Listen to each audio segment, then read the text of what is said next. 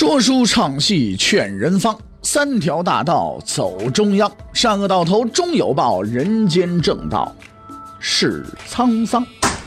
给您续上一杯茶，我慢慢的说，您细细的品。听大禹话说，明朝除了咱们广播直播以外啊，我们还在喜马拉雅独家网络发布。各位呢，可以登录喜马拉雅手机和电脑客户端，搜索“大禹茶馆”，选择收听。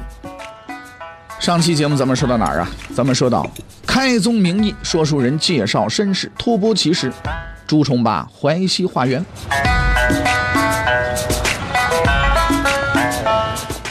等那个朱重八呀回到黄觉寺以后呢，元朝呢要垮的时候也到了。至正十一年，公元一三五一年，上天给元朝的最后一根稻草，终于是压下来了。元朝的末日到了。我们之前也说了啊，这个之前给大伙儿留个谜底，谜底呢现在得揭开了。现在看来，托托坚决要求治黄河的愿望是非常好的，然而他不懂得那些反对的人的苦心。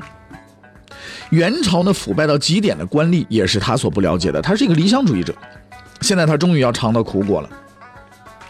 当元朝命令沿岸十七万劳工修河堤的时候，各级的官吏也异常的兴奋，眼睛都冒着光啊。首先，皇帝拨给的修河工钱那是可以克扣的，民工的口粮那是可以克扣的，反正他们不吃不喝也事不关己，哎，这就是一大笔的收入。工程费用呢也是可以克扣的，反正黄河泛滥淹不死自己这些当官的，底下那帮老百姓死活跟他们有什么关系呢？这是管河务的。那么不管河务的怎么捞钱呢？哎，其实也简单，你看这么大的工程，肯定有徭役指标。啊，找几十个人到各个乡村去，看着男人就带走，理由修河堤不想去，哎，交钱，没钱，哼，没钱也不想去啊，那你们家什么值钱带什么啊？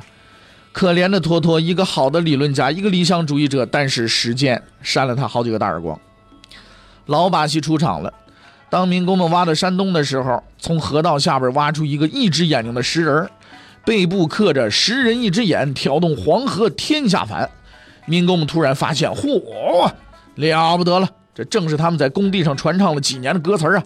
于是人心思动，哎呀，你看老天爷已经把石人赐给我们了，这是挑动黄河天下反呐！我们这是要反呐！其实这也真是老把戏，都可以编成电脑程序，在起义之前，你总得搞点这种封建迷信嘛，对不对？你就好像是哪一代的开国皇帝的出生。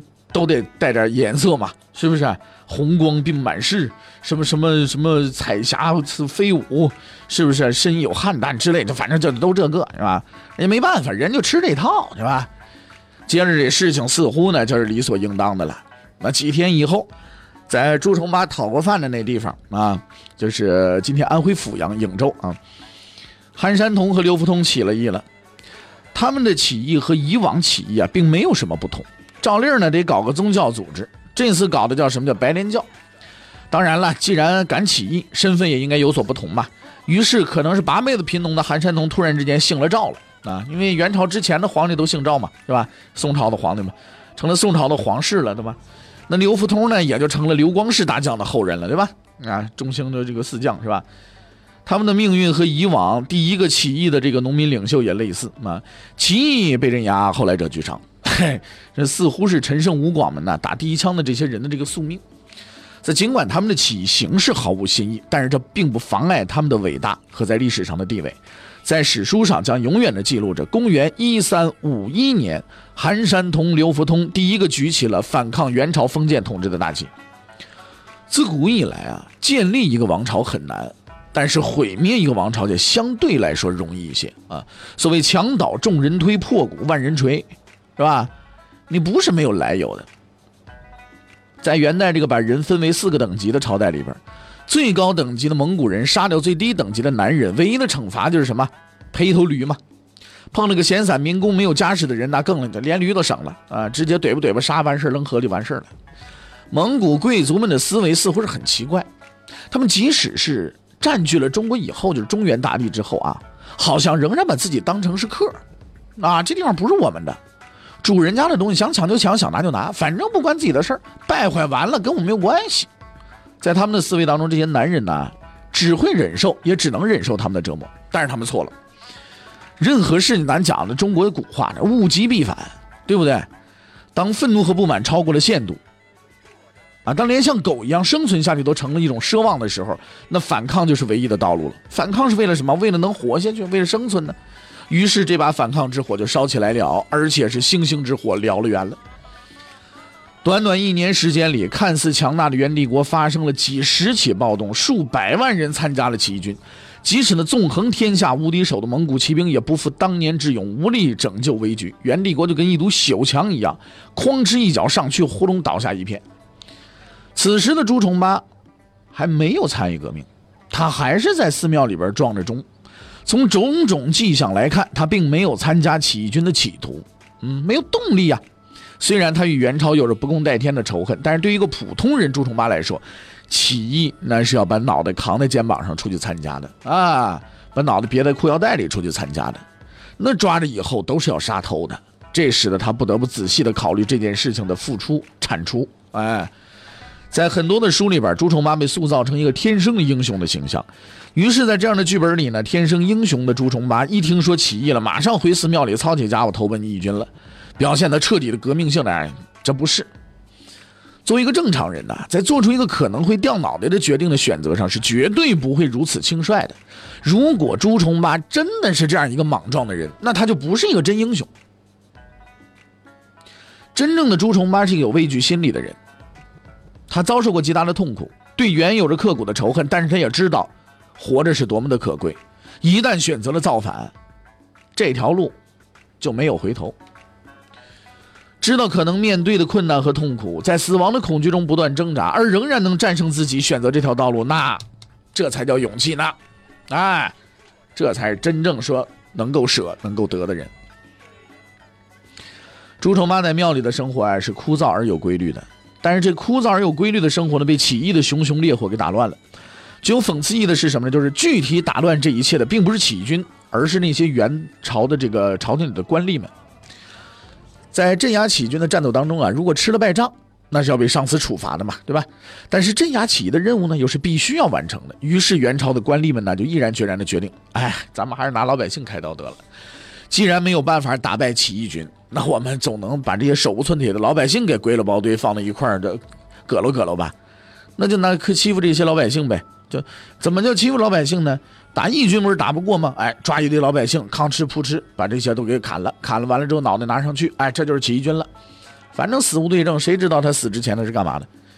从这个角度来看，元的腐朽官吏啊，为推翻元朝的统治实在是不遗余力啊，立了大功了。所以说呢，腐败这个东西，欺下瞒上这个东西，迟早是要出大事的。你如果就是不管不顾、不闻不问，这个事儿。肯定要出大事。那么这个时候摆在朱重八面前的形势啊，就严重了。说我要是不起义，我当个普通老百姓，我可能没有性命之余。但是现在不一样了，我要不去起义，不拿粪叉子出去打仗去，很可能就被某一个官吏抓去当起义军，就给杀了，然后冠以张三或者李四的名字，哎，就给你宰了。你你就是那个韩福通啊。你这个这这个韩山童，你就是刘福通啊！但是投奔起义军的也有风险，一旦被元军打败了，那也是性命难保啊！哎，就在这个时候，一封信彻底改变了他的命运。他幼年时候的朋友汤和给他写了一封信，信的内容是什么呢？说我呀，我现在牛大发了，我这做了起义军的千户了，你也来吧，对吧？你也来参加起义军，咱们共同富贵。朱重八看过以后不动声色。要说这人呐，有的时候成大事的人，他就得有这么点哎深度，有这么点城府，对不对？不动声色把信一把火烧了。他还没有去参加起义的这个心理准备，看了一封信，想了想，也只是想了想。可是到晚上，出事了，怎么了呢？他的师兄告诉他，说我告诉你啊，小子，有人已经知道了你跟起义军通过信了。有人准备告发你，朱重八一想，得嘞，告发我，那我是必死无疑啊！这是被逼上了绝路啊！接下来的痛苦是什么呢？就是思考和抉择。朱重八面前有三条路：第一，守在寺庙里边，我就是等死；第二，逃跑，活不活不一定；第三，造反，活不活依然是不一定的。朱重八也拿不定主意了，他找了一个人问他的意见啊。其实这个咱们应该能理解啊。各位朋友们可以设想这样一个情境，就是说你现在有病啊，这个病马上你可能就最后这一天时间的这个呃生命了，但是现在有一种药，这种药你吃下去，你能多活一天，哎，但是呢你也必死无疑，因为这是毒药。就问你吃不吃？反正吃也是死，不吃也是死，还不如吃了多活那么一天，对不对？就这样的一个事情。朱重八他其实他现在拿不定主意，也是这样，守在庙里啊。他万一人家不告发我，我待就如何，对不对？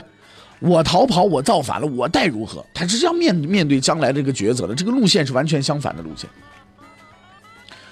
朱重八拿不定主意了，就找一个人问问意见。这人叫叫叫周德兴啊，以后我们还会经常提到他。周德兴似乎这人也没什么好主意，他给朱重八的建议是什么呢？是是，要你算一卦吧，是吧？呀，你看看这个老天爷给你指条什么路吧。这时候他也没辙了，朱重八想想，得算一卦吧，算不。结果一算卦，结果是什么呢？叫不逃不守则不及，将救凶而不防。那什么意思呢？就是跑，哎，你逃跑，你待在这儿都是不吉利的。你去造反，哎，可能还没事儿。朱重八一看，得嘞，这回可真是没有什么退路了。自己不过就想老老实实过日子，种上两亩薄田，孝敬一下父母，却做不到。父母负担着沉重的田赋和徭役，没有一天不是勤勤恳恳干活，还落了个家破人亡的下场。躲奔庙里面，不过就想混口饭吃，能吃饱就行。如今又被人告发了，可能要掉脑袋，忍无可忍，得反吧。那就只能反了，这是一个真实版本的逼上梁山啊，也是封建时代贫苦农民的唯一选择。实在活不下去了，落草为寇，许还真能活得好挺好啊！谁不珍惜自己的生命啊？谁愿意打仗去？活不下去的时候，那些农民被迫以自己的鲜血和生命去推动封建社会的发展，直到他的灭亡，这是他们的宿命。所以呢，中国历史上农民起义是值得被肯定的。他们也许啊，出发点不是那么的厚道。也许有着自己的各自的打算，但是他们确实是别无选择了才这么做。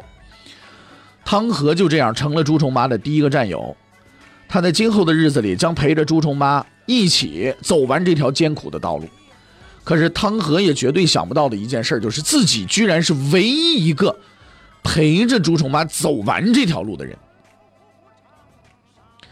至正十二年，公元一三五二年，亳州城。我在这里再说一次，这个“亳”呢是三点水加一个豪华的“豪”，不是亳州的“亳”啊。这个朋友们经常啊，就是说你呀说错了，那是亳州。哎，我再说一遍，这个字是“豪”，三点水加一豪华的“豪”，不是亳州那个“亳”啊，不是好女的“豪”去掉一行，不是亳州那个“亳”啊。说清楚了啊，以后说亳州，我肯定知道是亳州啊。哼。咱们说到这个亳州城，城池的守卫者郭子兴正在他的元帅府里苦苦思索着对策。亳州城已经被元军围困了很久了，这样下去那是坚持不住多长时间了。就在这时候，手底的军士前来报告：报报，说我们抓了一个奸细，请令旗，我们要杀人家。如果是以往啊，郭子兴就也不问，把令旗随手一甩，就杀杀杀去吧，啊，拿去杀就行了。但是今天呢，也不怎么着。这郭子兴就问了一句：“你怎么知道那是个奸细？”啊军人说：“这还不好说吗？这人被我们摁住了。他说他是来投军的。你说现在我们都被援军给困成这样了，哪还有人敢来投军呢？那这肯定是援军的奸细啊！”郭子兴差点乐出来：“投军？哼！哎呀，我们这支部队马上就快成为援军的盘中餐了，还还投军啊？马上就打进城来了，还有来投军的，这个借口可真是不高明啊！他不仅起了好奇心了。”这个奸细怎么傻到这个程度，还能当奸细？我们得去看看。于是呢，他就骑马赶到了城门口。哎，看见了一个相貌奇怪的人。用咱们今天话来说，这个人这个相貌就是地包天下巴突出啊，长得跟倭瓜似的。更奇特的是，他的额头也是向前突出的，具体形状大概类似独门兵器月牙铲。哎，上下凸，中间凹，啊。当然了，各位也可以上这历史书上去看朱元璋同志画像啊。当然，在历史上朱元璋的画像好几种哈，哪一种是真的，咱们现在也不好说。当然，这个人谁呀？叫朱重八嘛。郭子兴主走到这个朱重八的面前，说：“松开他。”嗯，怎么回事啊？你是奸细，你来干什么来的？朱重八看着郭子兴，我不是奸细，我来投军来了。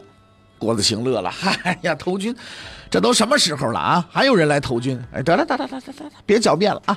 等会儿啊，把你拉上去杀头，你就知道什么叫投军了。朱重八呢，也没争也没抢，就应了一声说：“哦，反正心想得死就死吧，今天我死这就死这吧。”郭子兴看着朱重八的眼睛，希望能看到慌乱，这是他平时的乐趣之一，在杀人之前看到对方的慌乱嘛。但是在朱重八的眼睛里，他看到的不是慌乱，只有镇定。哎，郭子兴觉得事儿不对了。很明显，眼前的这个人是一个吓不倒的人。于是他认真的询问：“你叫什么名？从哪儿来？啊，来干嘛来了？你家里几口人？几亩地？是不是？”哎，这事儿都问了。当朱重八说出是千户长汤和介绍他来的时候，郭子兴这才明白，这人真是来投军来的。朱重八给他的印象太深了，于是呢，他没有将朱重八编入汤和的部队，而是把他放在自己身边，当了自己的亲兵。什么叫亲兵呢？就是警卫员。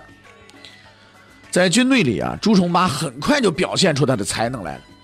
比起其他的农民兵士，他的一个很突出的一个特点啊，作战很勇敢。不仅作战勇敢，而且很有计谋，处事特别冷静啊，思虑深远，而且很讲义气。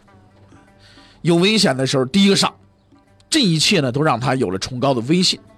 加上他的同乡汤和的帮他肇事，在他当士兵两个月之后呢，就被提拔为九人长，这是他的第一个官职，跟现在就等于是个班长啊。作为郭子兴的亲兵长，朱重八是很称职的。他不像其他的士兵。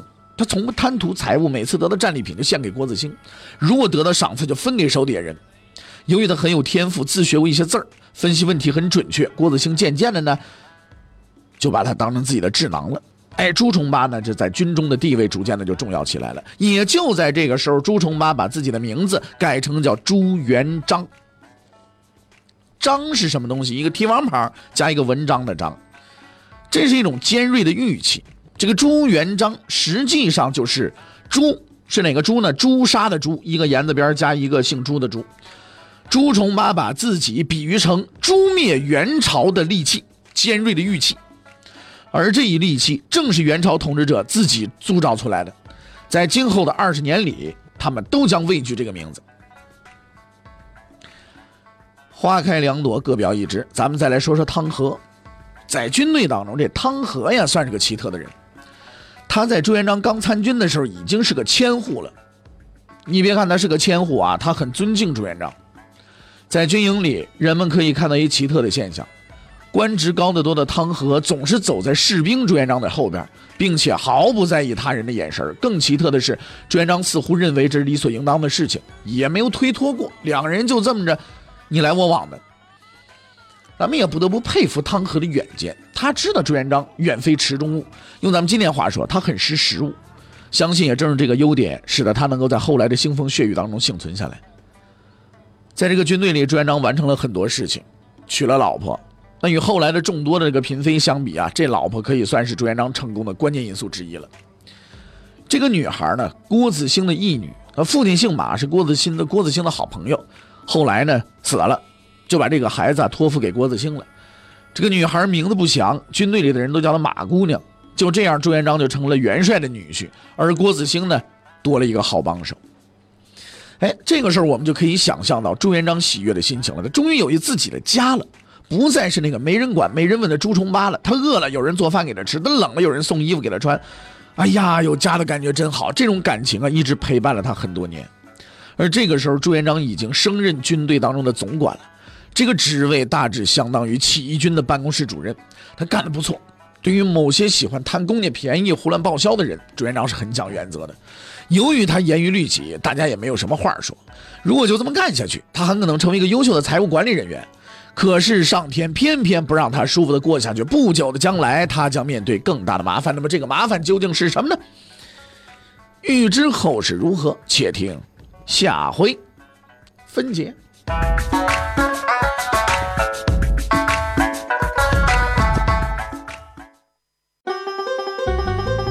各位，你想跟大禹交流吗？你想跟大禹辩论吗？你想给大禹指出错误吗？你想骂那孙子吗？来微信吧，微信搜索订阅号“大禹茶馆”，哎，就能实现了。记住啊，宇是宇宙的宇。